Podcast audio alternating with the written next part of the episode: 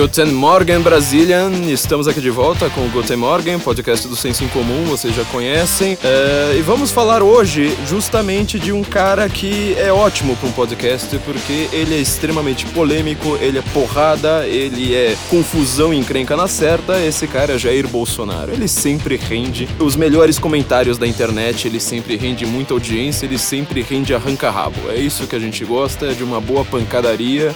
A gente tá aqui pela violência, sangue, tiro, porrada e bomba, e Jair Bolsonaro ele sempre permite que nós contemplemos isso.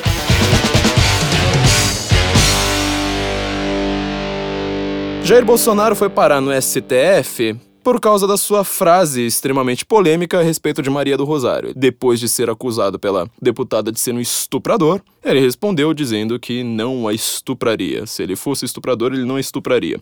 Maria do Rosário disse: Olha, eu espero que você não, não seja mesmo, eu espero que você não me estupre. Ou seja, ela acabou concordando com a frase de Bolsonaro. Muitos anos depois, Bolsonaro, na tribuna já da, do parlamento, lembrou da frase, dizendo: Olha, você lembra daquilo lá? Você me chamou de estuprador, eu disse que não te estupraria, então vem aqui ouvir de novo.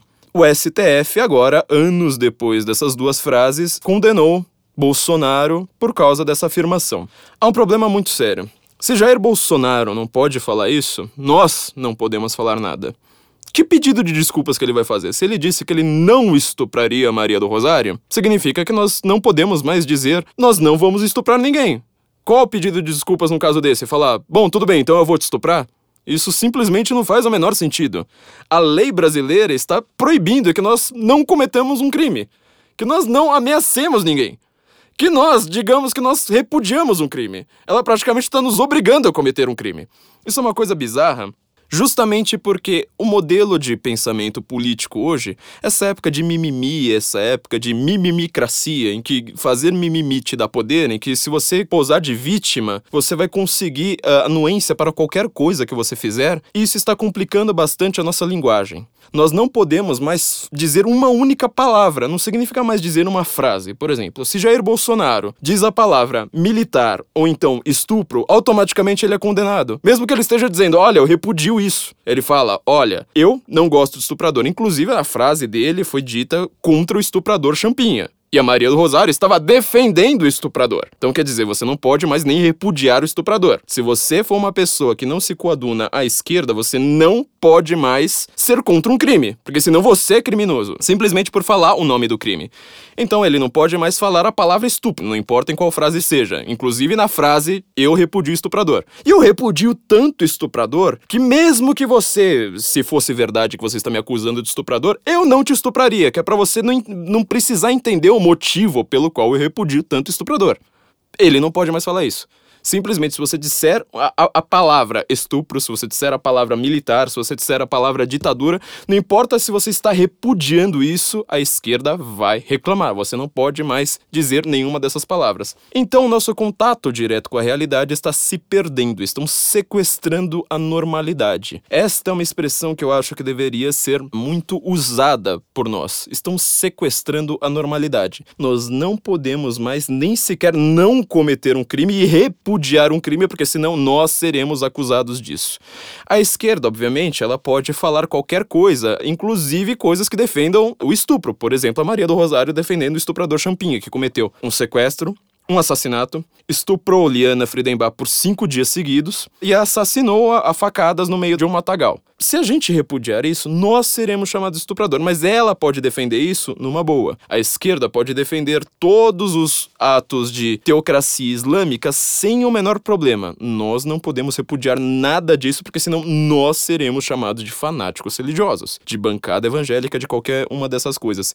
Então, o sequestro da normalidade, o nosso contato direto com as palavras, uma palavra que defina algo direto na realidade, algo claro, discernível, isso tudo nos foi roubado. O maior problema é que as pessoas podem repudiar Bolsonaro e elas geralmente repudiam exatamente por essa questão direta com as palavras, ou seja, ah, Bolsonaro falou que ela é feia, Bolsonaro falou qualquer coisa da ditadura, Bolsonaro homenageou Ustra, quer dizer, você pode homenagear Che Guevara, Marighella, toda sorte de ditador, de terrorista, de assassino, tudo isso pode. Agora, se Bolsonaro fizer uma homenagem a um general que nunca foi acusado formalmente por nenhum assassinato, a não ser por causa de uma vítima que diz que reconheceu a sua voz, é a única prova que você tem contra ele, ou seja, uma vítima que diz que reconheceu a voz dele, se Bolsonaro homenageia essa pessoa, ele é ditador, ele é terrorista, ele é assassino, ele tá fazendo apologia uh, da ditadura, da tortura, de qualquer uma dessas coisas.